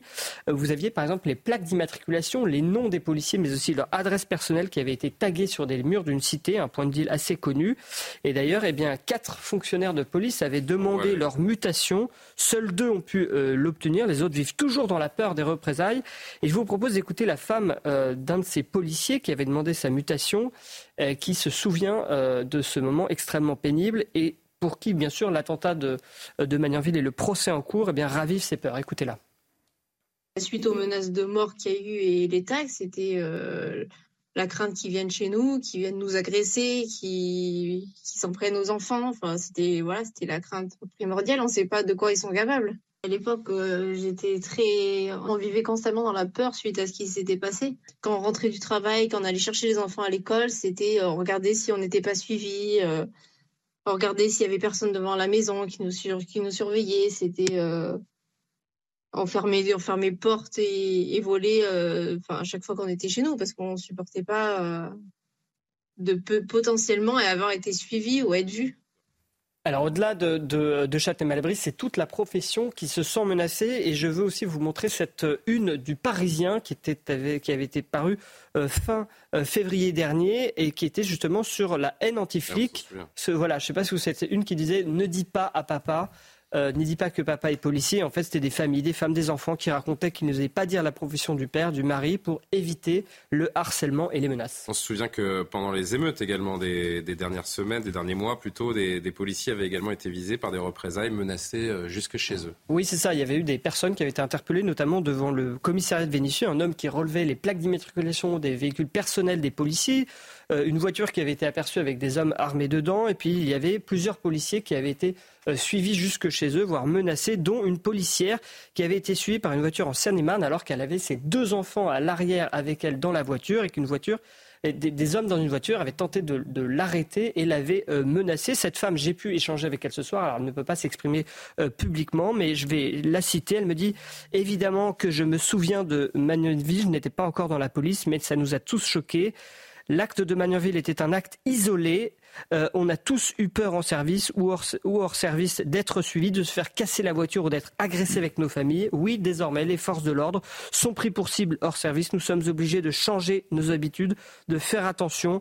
Beaucoup de collègues sont en burn-out, veulent changer de métier, de vie tout simplement, et elle parle pour elle. Elle dit Pour ma part, je suis en dépression et diagnostiquée en choc post-traumatique suite aux violences urbaines et à mon agression qui a été la goutte d'eau de trop. Merci beaucoup, Amaury. C'est vrai qu'il y a le Jean-Christophe Couvi, il y, a le, il y a le paroxysme de l'horreur qu'est euh, évidemment l'attaque de, de Magnanville, mais il y a toutes ces, euh, ces petites menaces, ces craintes du, du quotidien. Cette une du Parisien, je crois qu'on de, de mémoire, vous étiez en plateau pour la commenter euh, Oui, où elle sûrement, était ouais. sortie. Ne dis pas que papa est, est policier. C'est vrai que c'était bien résumé. Ben oui, parce que, encore une fois, c'est. euh, comment dire on, on est obligé de se protéger nous-mêmes, parce qu'on voit bien que de toute façon, on demande à l'État de nous protéger. Il n'y a toujours rien. Ça fait des années, par exemple, qu'on demande tout bêtement une anonymisation dans les procédures. On ne veut pas que nos noms apparaissent, on ne veut pas que nos noms soient donnés en pâture euh, à, à des avocats véreux qui donnent après euh, euh, aux partis adverses, à des dealers, euh, des gens qui peuvent faire pression. Parce que nous, après, c'est très facile de retrouver les gens, à savoir où on habite. Voilà. Donc ça, encore une fois, on a demandé, c'est même pas mis en œuvre encore. On a des logiciels qui datent de la préhistoire. On est obligé de le faire au, crayon. Souvent, la hiérarchie nous l'interdit. Enfin, c'est vraiment pitoyable. On n'arrive pas à avancer. Et donc, c'est bien d'avoir des phrases, c'est bien d'avoir des grandes envolées lyriques et dire qu'on pense à nous, d'avoir des courriers sympathiques. Mais derrière, nous, ce qu'on veut, c'est des, résultats. Et donc, c'est pour ça que ce, procès. Vous hésitez, pardon Jean-Christophe, de parler de votre cas personnel, mais c'est bien aussi pour, pour bien comprendre les choses, d'aller dans des cas personnels et de voir les expériences de vie. Vous êtes dans des situations parfois où vous hésitez à dire que vous êtes euh, policier? Alors moi, de toute façon, maintenant, bah, je, suis, cramé. Hein. Nous, sommes d'accord, parce que vous passez dans les médias. Mais euh, Non, non, mais bon, après, mais heureusement, j'ai des enfants qui, vivent loin de moi. Enfin, voilà, bref. Mais, mais oui, j'ai... Vous avez déjà dit à vos enfants, ne dis pas que papa est policier Non, parce que, non, non, parce que je ne vis pas dans des grosses agglomérations. Euh, elles sont pas voilà, dans les grosses agglomérations. Mais c'est vrai que des fois, c'est compliqué. Et puis après, je pense même que les enfants sont fiers de le dire. Et, heureusement, de dire que leur papa est policier, il n'y a pas de honte là où elles sont. Mais il y a des endroits où on n'a pas le choix. Il y a des endroits, effectivement, il faut se taire. Et c'est souvent les grosses agglos parce que euh, parce que c'est là où il y a des quartiers sensibles, c'est là où il y a des, du deal, etc. Les gendarmes, par exemple, moi j'ai un beau-frère qui est gendarme. Mhm. Euh, ils vivent en caserne, donc ils sont aussi protégés, si vous voulez. C'est différent. Et puis ils vivent en, c'est pas des agglomérations, ils sont plus en campagne. Euh, alors ils sont aussi proches des, des habitants. Enfin, c'est complètement différent. Mais c'est vrai que oui, j'ai des collègues, moi, et d'ailleurs les syndicats interviennent pour ça. Ça s'appelle les mutations article 25 dans l'intérêt du service. Et encore une fois, il y a cette, euh, si les syndicats ne sont pas là pour pousser des dossiers, bah, je suis désolé, mais l'administration ne fait pratiquement rien. Voilà, il faut vraiment qu'on porte les dossiers en haut lieu euh, et qu'on bouge un petit peu tout ça, sinon ça ne, notre technocratie ne fait absolument rien. Ils flippent tous de pouvoir muter des gens parce que pas de vague. Pour ma promotion, c'est parfait. Merci Jean-Christophe, merci pour euh, les précisions. Euh, Amaury, Bucco et ce, procès qui dure 15 jours, on le suivra bien évidemment au quotidien. 23h30, Michael Dos Santos pour le journal.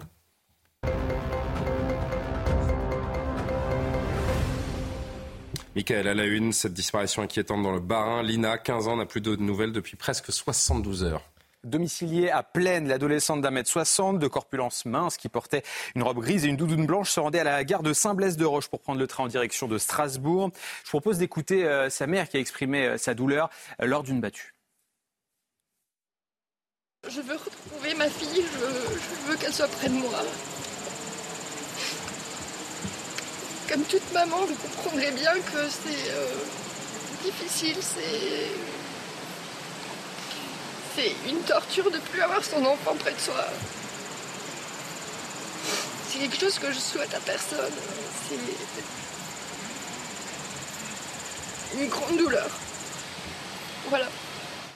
Et puis si vous avez des informations, seulement si vous avez des, informations, n'hésitez pas à contacter le numéro de téléphone de la gendarmerie. Vous le voyez en bas de l'écran et je vous le rappelle 03 88 97 04 71.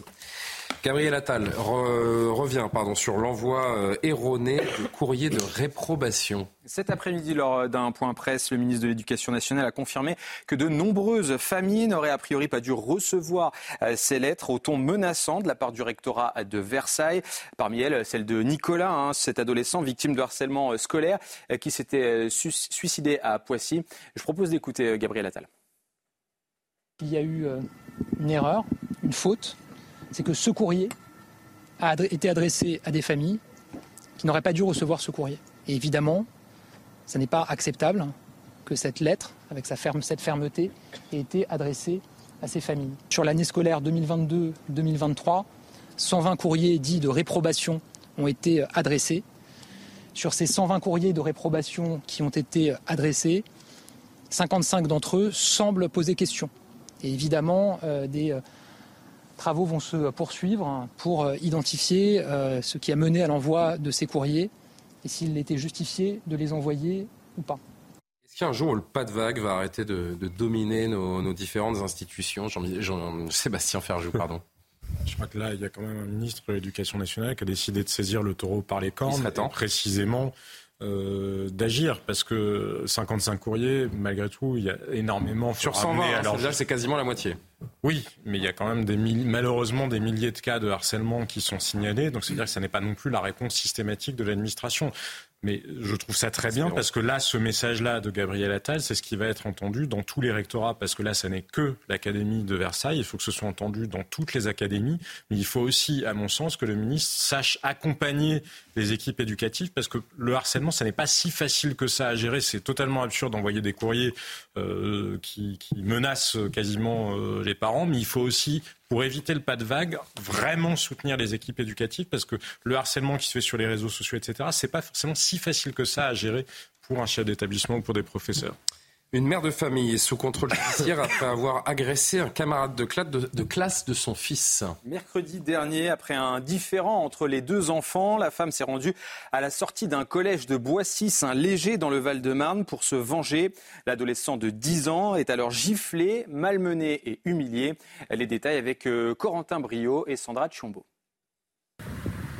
Nous sommes le mercredi 20 septembre, à la mi-journée à proximité d'un collège dans le Val-de-Marne. Une mère de famille interpelle un adolescent de 10 ans, élève du même collège que son fils. Elle l'accuse d'avoir été violent avec lui. L'adolescent nie. La femme le gifle à plusieurs reprises. Elle le force ensuite à se mettre à genoux. La maman commence à l'insulter et le menacer devant un groupe de personnes qui filment la scène. Elle oblige même son fils à gifler la victime. Je reviens, c'est moi qui te malmène devant tout le collège. La femme est interpellée le lendemain après qu'une plainte a été déposée à son encontre par les parents pour violence sur mineur de 15 ans, provocation directe d'un mineur à commettre un délit et injure raciale. Placée sous contrôle judiciaire, la mère de famille était jusque-là inconnue des services de police. Amélie Oudéa Castera condamne les euh, chants homophobes au Parc des Princes lors du euh, classique hier soir entre le Paris Saint-Germain et l'Olympique de Marseille. Sur le réseau euh, social X, la ministre des Sports a appelé le PSG à déposer plainte pour identifier les auteurs, les traduire en justice et les sortir des stades. Le club parisien a également réagi à ces chants qui provenaient de la tribune Auteuil en direction des supporters et des joueurs marseillais.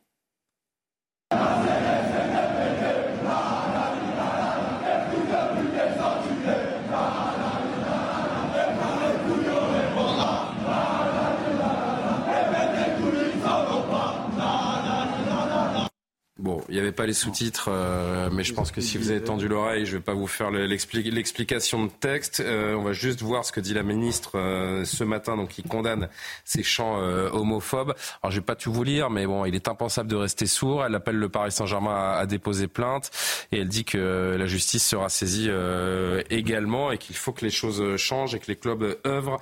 les années passent. Les, je ne sais pas si vous suivez le football. Jean-Christophe, décidément, j'ai du mal ce soir. Ouais. Euh, les années passent, les chants homophobes ou racistes continuent d'exister dans nos stades? Alors je suis plus rugby, euh, mais j'en ai plus la morphologie. Hmm. Non, non, mais oui, ça continue parce que bah, en même temps, euh, je vais vous dire, dans certaines tribunes, c'est pas les truites les plus oxygénées de la rivière quand même hein, qu'on met. Hein. je suis désolé, mais non, mais c'est l'effet de masse. Mais moi, j'en ai fait pas mal. De, Il y avait du monde au stade et je peux vous dire que ça a été repris par au moins la moitié du tribune, stade. Mais c'est toute une tribune, donc ça veut dire qu'en fait, tout le monde est tout le monde est content de chanter ça. Et je pense, je sais même pas s'ils se rendent compte vraiment de la bêtise qui, qui, chantent en fait.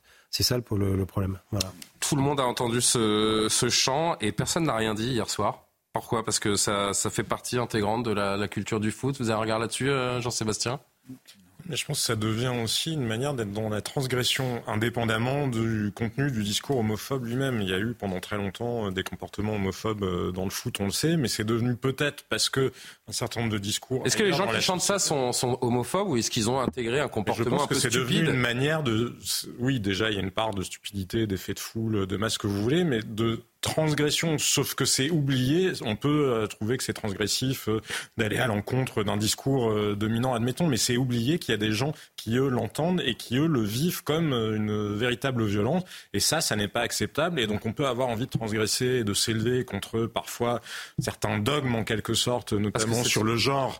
mais ça n'est pas une raison pour euh, mépriser ou insulter euh, qui que ce soit en tant qu'individu parce qu'il y a des gens qui l'entendent par rapport à leur vie à eux et pas, pas juste de changer une culture pas hein. juste comme parce que euh, c'est on parle d'une culture. C'est c'est euh, c'est peut-être un mot un peu trop euh, glorieux de parler. De folklore pourquoi pas utiliser ce mot en tout cas c'est pas simple de changer des façons de se comporter d'agir. Les sanctions elles existent visiblement elles sont pas assez dissuasives. Je veux dire franchement je vais peut-être en choquer certains mais je pense que sur les 20 25 000 personnes qui chantent ça hier il y a une partie qui est homosexuelle. Je pense que, je pense que vous pouvez, vous pouvez, tellement c'est ancré dans la culture du foot et tellement c'est sorti de son contexte. Hmm. Je pense qu'il y a des gens supporters de foot qui peuvent être euh, homosexuels et chanter ça parce que ça dépasse un, un cadre purement homophobe et c'est devenu une tradition un peu stupide, un peu débile. Non, non, mais c'est. Euh, c'est quoi la culture du foot?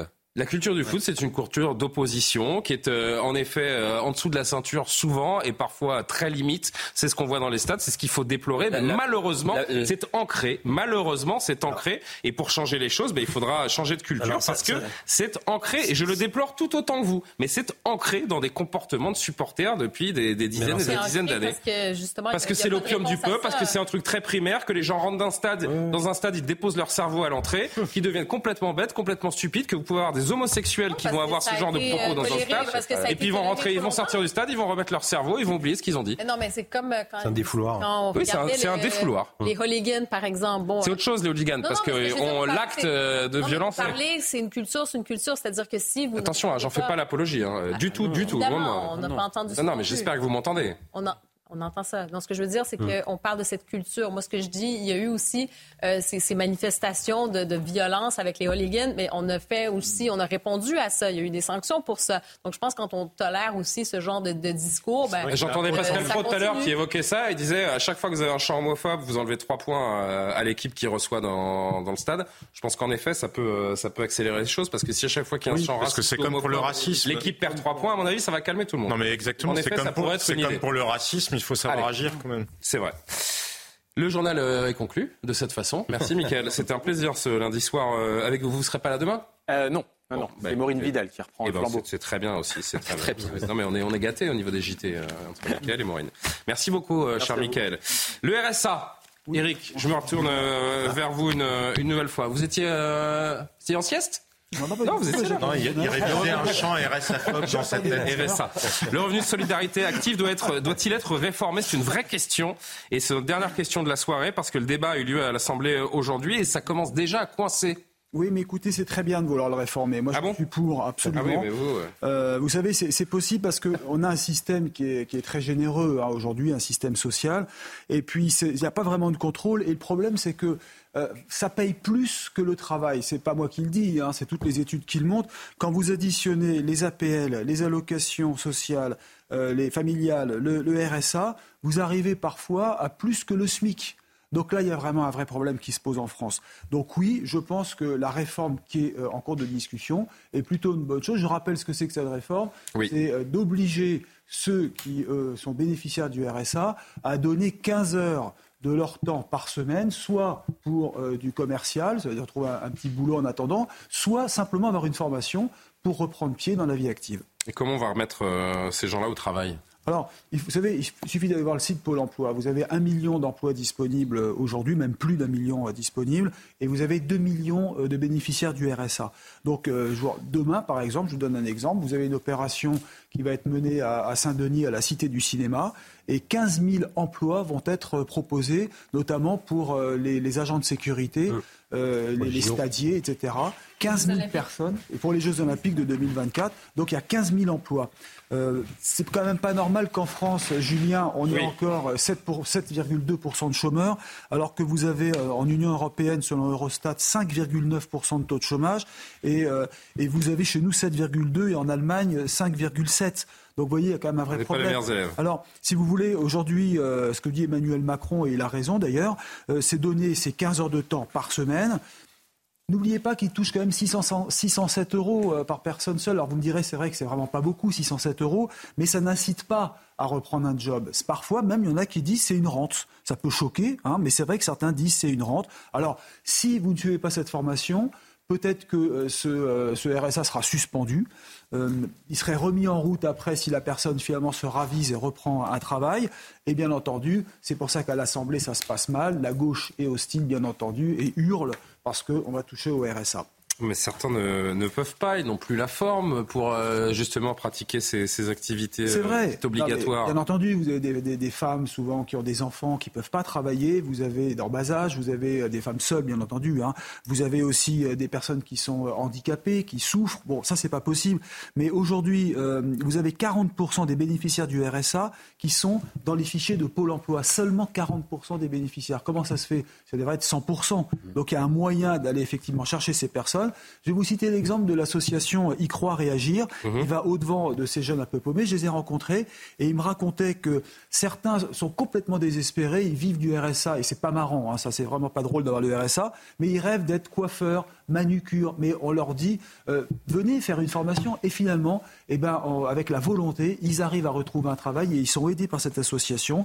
C'est expérimenté actuellement dans l'Aveyron, vous le savez, il y a aussi d'autres départements qui testent. Ça se passe plutôt bien, c'est plutôt positif. Vous avez 1000 bénéficiaires qui vont être remis euh, au travail. Donc moi je dirais, il faut vérifier si ça peut marcher, s'il y a une réforme du RSA. C'est pas fait pour vivre le RSA, non. pour connaître que c'est vraiment ça, ça entretient même, je dirais, euh, la pauvreté. En tout cas, ça permet pas d'en sortir. C'est ce que dit un rapport de la Cour des comptes. C'est bien d'essayer, en tout cas, de retrouver un boulot. Maintenant, combien de bénéficiaires du RSA retrouvent un travail? Vous voulez que je vous dise le chiffre 34% seulement des allocataires actifs. à peine. Donc c'est pas beaucoup. Donc essayons, tentons. C'est pas drôle le RSA, je suis bien conscient. Mais peut-être c'est plus quand même plus intéressant d'être au travail et d'être rémunéré. Merci beaucoup Eric de Ritmaten. 23h44 à la une de vos quotidiens. Demain, la presse nationale euh, d'abord, le Figaro qui titre sur l'écologie et Macron qui préfère l'incitation à la contrainte après ce conseil de planification écologique. Le Figaro qui rappelle que euh, les soldats français se préparent à quitter le Niger. Également aujourd'hui en France, le plan au banc d'essai. Là encore, il s'agit de la transition écologique et des annonces faites par le chef de l'État. Les échos, budget, le plan de Bercy pour euh, réduire la dette, la le Haut-Karabakh, en effet, situation qui euh, inquiète la communauté internationale, la fuite pour euh, la croix de ces euh, Arméniens donc, qui, qui se réfugient hors du territoire. Ouest France pour les quotidiens régionaux, l'école française, on en a largement parlé ensemble face au fléau du harcèlement avec ce plan qui sera annoncé mercredi. On vous en dévoilera les principaux axes demain soir avec Johan. Midi libre, le prix de l'immobilier, là encore, on l'évoque souvent. Acheter, c'est le parcours du combat et puis Nice Matin qui parle de l'immobilier également. Mais là, c'est vertigineux pour ce dossier que nous propose le quotidien. La production de logements neufs en baisse de près de 50%, 10 000 emplois menacés, là encore, dans euh, le département. En effet, vertigineux. C'est le mot. Il nous reste 45-50 euh, secondes avant de se dire au revoir. C'est la tradition. Vous n'allez pas y couper. C'est l'heure de la caméra folle. Quel temps fera-t-il demain? La caméra folle qui va se diriger vers l'un ou l'une de nos amis euh, en plateau. Un nouvel habillage pour la caméra folle. Vous avez décidé d'opter euh, pour un d'accord, habillage à, trois. Oh là, c'est la star, ah. la star de la météo, le saint, le saint, saint Johan, qui, euh, pour ceux qui n'étaient pas là au début, Johan Usaï, qui a reçu la bénédiction du pape François pendant son déplacement à Marseille ce week-end. C'est un, c'est un Johan auréolé qui vient nous faire la météo. C'est à vous, champion. Il nous amène le soleil. Aussi. Eh bien, c'est l'été qui euh, revient. Regardez cette carte. Le soleil qui va régner partout, à part sur la pointe de la Bretagne. L'extrême ouest du pays oh sera sous les nuages demain matin. La carte euh, météo, à présent, il fera 14 degrés à Paris, 18 degrés à Nice, la température la plus élevée. On aura 16 degrés en, Corse. Et puis, dans l'après-midi, le temps, pas beaucoup d'évolution. Euh, ciel un peu nuageux, voileux, mais le soleil arrivera évidemment à, percer. Voilé, voilé. la température la plus élevée demain, ce sera 30 degrés et ce sera 30 degrés. C'est où 30 degrés à Toulouse, naturellement. À Toulouse, vous avez 20 degrés à Brest, ce sera la température la, la plus fraîche, mais les températures qui, vous le voyez, sont quand même assez largement au-dessus des normales de saison. Il prend du plaisir et ah ça se voit. Ça se voit qu'il aime ça. C'est vrai, hein, vous adorez. Peut-être changer de métier. Plaisir. Je sais que je vous fais plaisir quand je une reconversion. Pourquoi pas. Merci à Maxime Fer, à la rédaction en chef. Merci à Martin Mazur. Martin Mazur, je m'excuse auprès de Martin Mazur parce que je le dis, j'ai oublié de lui souhaiter son anniversaire. J'en suis voulu tout le week-end. Donc joyeux anniversaire en retard à Martin Mazur. Et puis surtout, euh, rendez-vous avec l'édition de la nuit hein, dans un instant avec Simon Guélin. Je vous souhaite une très belle soirée sur CNews. Bonne nuit et à demain.